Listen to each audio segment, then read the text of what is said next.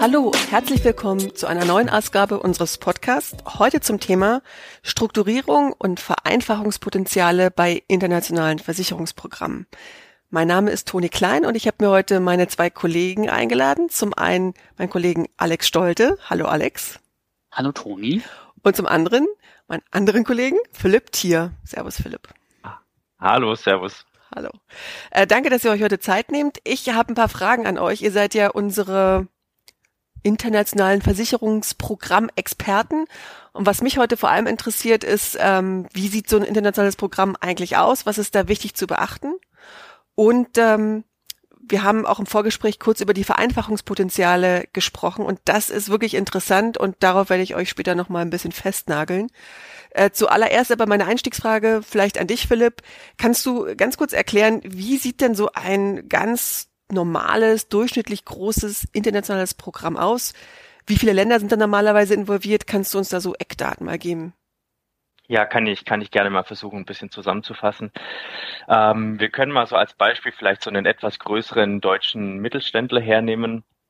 Das heißt, er hat, das ist eine deutsche Firma, die hat in der Regel in Deutschland ein paar, paar Versicherungsstandorte, ähm, Büros, Produktionsstandorte, Lager, ähm, je nachdem, was, was es eben für eine Firma ist.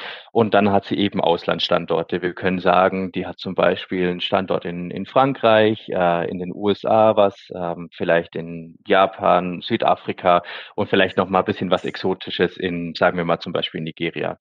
Dann ist eben so, dass ähm, es für die deutsche Firma ähm, den, den, den entsprechenden Makler eben gibt, in der Regel dann auch einen, einen deutschen Makler auf dem, auf dem deutschen Markt und dazu eben der, die dazugehörigen Versicherer. Ähm, dann ist die einfachste Variante, die es eben geben kann, ist zum Beispiel in Frankreich, dass wir einfach sagen, wir decken die äh, französische Locations einfach mit ähm, über den deutschen Vertrag, äh, über den deutschen Vertrag, weil wir haben ja Freedom of Service in, in der EU. Da kann ich sagen, ich nehme den französischen Teil einfach mit in die deutsche Police rein. Für ähm, alle anderen Länder muss ich dann zwangsläufig vermutlich dann über, über einen Versicherer oder über ein Maklernetzwerk eben gehen und mir dann äh, in den entsprechenden äh, Ländern, die außerhalb der EU sind, dann lokale Policen einkaufen. Das heißt, mein Makler wird vermutlich auf den amerikanischen Markt gehen, dort mit seinen, äh, mit seinen Kooperationsmaklern sprechen, die wiederum sprechen mit ihren Versicherern, mit ihren amerikanischen Versicherern vor Ort und decken dann über eine lokale Police eben die Standorte in den USA ein. Das gleiche passiert dann auch in Südafrika und äh, in Japan. Also dieses Spiel wiederholt sich eben äh, für jedes Land, ähm, so dass man eben für jedes Land ähm, über den lokalen Broker eine lokale Police abschließt. Ähm, das wird dann eben wieder zurückgespiegelt nach Deutschland und kann dann da eben unter die Master Police äh, mit aufgenommen werden. Dann haben wir eben zum Beispiel noch den Exoten in Nigeria, wo wir vielleicht einfach keinen Zugang haben zu dem übers Netzwerk oder wo es vielleicht einfach auch keinen Versicherer gibt, äh, mit dem wir vernünftig arbeiten können. Äh, da kann man dann zum Beispiel versuchen, über, Financial, über eine Financial Interest Clause äh, dann eben in Nigeria ähm, die Geschäfte dort entsprechend zu versichern, ohne eine entsprechende lo äh, lokale Police zu brauchen.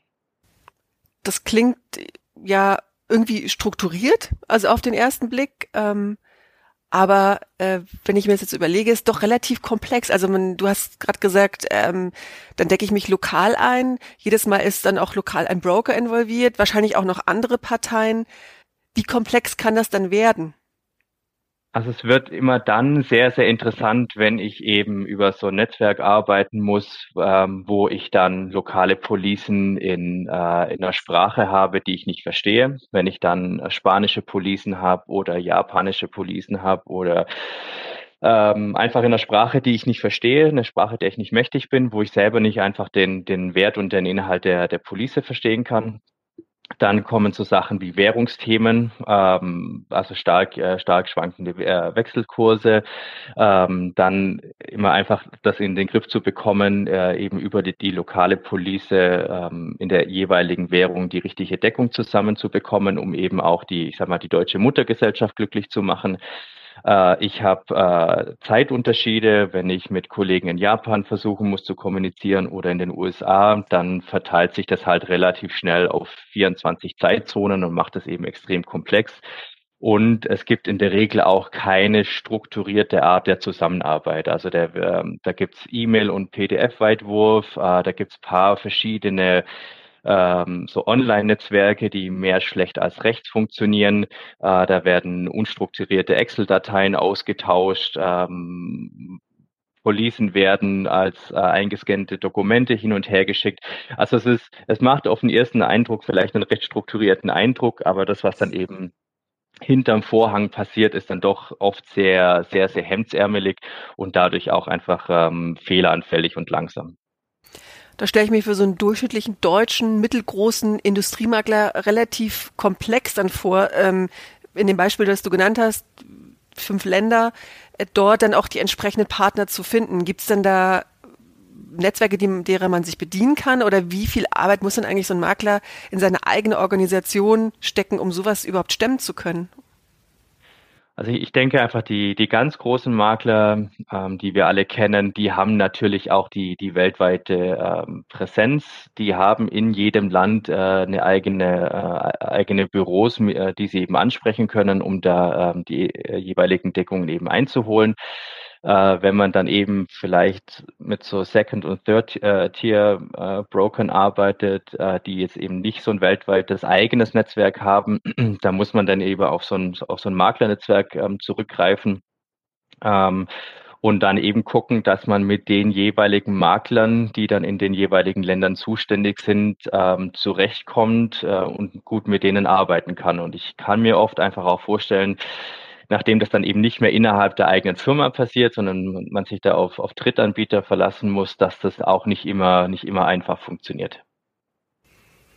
Alex, du nickst. Hast ja, du da auch deine nicke, Erfahrungen ähm, schon mitgemacht? ähm, ja, in der Tat. Also ähm, ich nicke, nicke deswegen, weil gerade das, was äh, du, Philipp, beschrieben hast mit der Administration dieses internationalen Programms ja auch etwas ist, was häufig dann dazu führt, dass ähm, neben dieser, dieser Kommunikation, die du gerade schon angesprochen hast, grundsätzlich dass man sich die Frage stellt, kann ich ein solches Programm effizient umsetzen? Ähm, und gerade wenn ich ein mittelständischer Makler vielleicht auch bin oder auch ein kleinerer Versicherer und ich kein weltweites Netzwerk habe, ähm, dann stellt sich bei einem Programm von fünf mit oder fünf bis sechs Ländern die Frage, wie viel Prämie kann ich da vielleicht generieren, wie viel Cottage-Einnahmen kann ich da generieren und lohnt sich dafür der administrative Aufwand, den, den Philipp gerade angedeutet hat.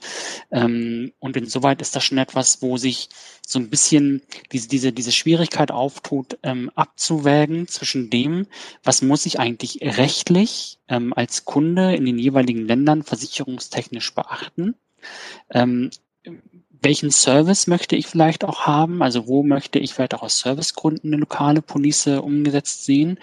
Und dann aber aus der Perspektive der, der Versicherer und der Makler, inwieweit ist das, was ich für einen Mittelständler als internationales Programm darstellen würde, effizient im Netzwerk umsetzbar? Ich fasse mal kurz zusammen, was ich jetzt verstanden habe. Also ähm, gut strukturiert ist die eine Sache, aber Herausforderung, äh, was ihr gesagt habt, eben Sprache ist eine große Herausforderung, Währungen, Währungsumrechnung, die Organisation dahinter, also das ganze Netzwerk auch äh, sozusagen operativ am Laufen zu halten, alle Informationen durchzustecken, rechtliche Aspekte, aber auch der eigene Aufwand im eigenen Haus aus Sicht jetzt eines Maklers beispielsweise, das ist schon enorm. Ähm, das bringt mich eigentlich zum nächsten Punkt, Vereinfachungspotenziale. Alex, da würde ich dich mal gerne fragen. Ihr macht euch ja schon Gedanken dazu, äh, an welcher Stelle man äh, diesen komplexen Vorgänge beim internationalen Versicherungsprogramme vereinfachen kann. Würdest du mal kurz überrissmäßig sagen, wo setzt ihr da an im Moment an Ideen? Mhm. Also im Wesentlichen versuchen wir uns so auf drei Themenblöcke erst einmal zu fokussieren, bei denen wir Vereinfachungspotenziale sehen, die, die vielleicht auch mehr oder minder einfach zu erreichen oder umzusetzen sind. Ähm, auf der einen Seite können wir auf jeden Fall sagen, wenn wir mal so auf die Kundenperspektive gucken, dass in Abhängigkeit von der Kundengröße durchaus ähm, eine Möglichkeit sein kann, ähm, dass das, ähm, die Umsetzung eines internationalen Programms zu vereinfachen und besser zu strukturieren, dass man mit ähm, vorher abgestimmten Wordings im Netzwerk agiert. Das heißt, man reduziert diesen Abstimmungsaufwand, ähm, den Philipp erwähnt hat, zwischen den beteiligten Parteien, zwischen der Partei ähm, hier in, in Deutschland, die dann den Mastercover vielleicht vertritt und den lokalen Versicherern oder den lokalen Netzwerkpartnern. Ähm, dadurch, dass man sich im Vorfeld schon auf ein bestimmtes Wording einigt ähm, und dieses dann letzten Endes sehr einfach umsetzen kann. Andere Aspekte sind ähm, in Bezug auf den Kunden, dass wir zum Beispiel auch sagen, wir reduzieren das, was wir an Daten erfassen müssen für das internationale Programm, auf ein Minimum. Das heißt, ähm, die für das Risiko relevanten Informationen versuchen wir zusammenzudampfen und zu strukturieren. Ähm, vielleicht auch klare Vorgaben über Formulare zu machen, welche Information wirklich nötig ist, um die Police lokal ähm, einmal einschätzen zu können vom Risiko und dann aber auch entsprechend umsetzen zu können. Der letzte Punkt in Bezug auf den Kunden, ähm, bei dem wir eigentlich dann auch denken, das ist, das ist ja eigentlich ein Low Burner. Ähm, man sollte darauf verzichten, rückwirkende Änderungen der Verträge ähm, durchzuführen in Bezug auf zum Beispiel rückwirkende Anpassung von Prämien, ähm, indem man sich einfach dann darauf verständigt, zu sagen, wir passen die Prämie eher für das kommende Jahr dann wieder an, ähm, als rückwirkend für das, für das abgelaufene Versicherungsjahr vielleicht auf Basis von Umsätzen die Prämie nochmal anzupassen. Das sind teilweise organisatorische Aspekte, die wir da haben. Das sind teilweise ähm, dann auch, auch Aspekte, die vielleicht ähm, einer, einer gewissen Vorarbeit bedürfen. Grundsätzlich sehen wir aber die Möglichkeit, ähm, Verbesserungspotenziale zu erreichen. Natürlich sinkt die Möglichkeit, mit, mit vorher abgestimmten Wordings zu arbeiten, je größer der Kunde wird, also je individueller das Geschäft wird, desto ähm, schwieriger wird es da mit vorabgestimmten Wordings vollständig eine, eine, Lösung bieten zu können. Wenn ich jetzt mal auf die Kommunikationsaspekte gucke, ähm, auch darüber haben wir gerade schon so ein bisschen ähm, gesprochen, dann, dann geht es darum, dass wir diesen ähm, Austausch an Informationen, diesen, diesen sehr vielfältigen Kommunikationsprozess versuchen zu strukturieren, dadurch, dass wir zum Beispiel auch wiederum Standardformulare verwenden, ähm, die wir dann nutzen, um die Kommunikation mit dem Netzwerkpartner ähm, zu, ja, inhaltlich zu strukturieren. Ne? Ähm, gleichzeitig denken wir intern darüber nach, dass wir eine Art ja, Dashboard, würde man wahrscheinlich neudeutsch sagen, ähm, bereitstellen, wo die ähm, Parteien, die an diesem internationalen Programm gemeinsam arbeiten, diese Umsetzung gemeinsam ähm, vornehmen, ähm, jeweils transparent für sich sehen können, wo steht denn eigentlich die Umsetzung. Das heißt, ich kann da im Prinzip eine Order platzieren und diese Order kann entsprechend dann aufgegriffen werden und umgesetzt werden. Und dadurch, dass wir das tun, dass wir die Netzwerkpartner einladen, gemeinsam dieses Dashboard zu nutzen, ist der Status halt für jeden ersichtlich und ich kann nachhaken, zeitbasiert nachhaken, wenn eine Umsetzung vielleicht jetzt auch zeitlich dann dringend wird. Wo steht's denn gerade? Das hilft mir, Übersichtlichkeit ähm, zu, zu behalten, bevor der Über oder bevor der Eingangspostkorb im E-Mail-Postfach vielleicht ähm, dann überquillt. Der Aspekt Reporting ist dann ein dritter Aspekt für uns. Und im Reporting geht es im Wesentlichen dann für uns darum, die Daten, die wir zum internationalen Programm zusammengetragen haben, ähm, für die interessierten Parteien, vorwiegend aber dann nachher auch für den Kunden, also für den Versicherungsnehmer, so aufzubereiten, dass er eine klare Struktur seines Programmes sieht mit der Information, welche Police gibt es wo, welche Deckungssummen gibt es, welche Prämien gibt es, ähm, sodass er dann eben weiß, wie ist meine Firma eigentlich jetzt gerade im Rahmen dieses, dieses internationalen Programms abgesichert. Da frage ich kurz nach. Der schaut in, in seinen Reporting-Teil rein, also den Teil, den er sozusagen einsehen kann und darf und kann wirklich auf einen Blick sehen, äh, seine Länder, die jeweiligen Deckungen, die es dort gibt, ähm, wie der Status ist. Ich nehme an, dass wenn man ein Programm aufsetzt, hat man nicht in jedem Land zum gleichen Zeitpunkt auch den Start einer Police. Äh, das heißt also, so dieses differenzierte Bild eines gesamten Programms könnte der Kunde auf einen Blick haben. Habe ich das richtig verstanden? Das hast du richtig verstanden. Das ist das, was wir als Ziel vor Augen haben. Und das ist so trivial, wie es vielleicht klingt, so schwierig ist das. Also ich glaube, der Philipp und ich, wir können beide, vielleicht Philipp, kannst du auch noch was zu sagen, davon berichten, wie, wie ähm, unterschiedlich und wie heterogen die Informationslage teilweise ist, die aus den Ländern dann zurückfließt, wenn man das nicht entsprechend strukturiert. Das heißt, da kommt dann mal irgendwas per E-Mail, der andere schickt eine Excel, einer schickt ein PDF, andere wiederum schicken vielleicht noch ein Fax und das ist dann etwas, wo man diese Informationen erst wieder mühsam zusammentragen muss und ich glaube, ähm, dass das etwas ist, wo man sehr wohl Vereinfachungspotenzial im internationalen Programm halt sieht, wenn wir auf einer strukturierten Datenbasis anfangen zu arbeiten, dann auch diesen Rückfluss zu haben, was ist eigentlich wie konkret vor Ort umgesetzt und die Daten dort aus einer Datenquelle dann verfügbar machen.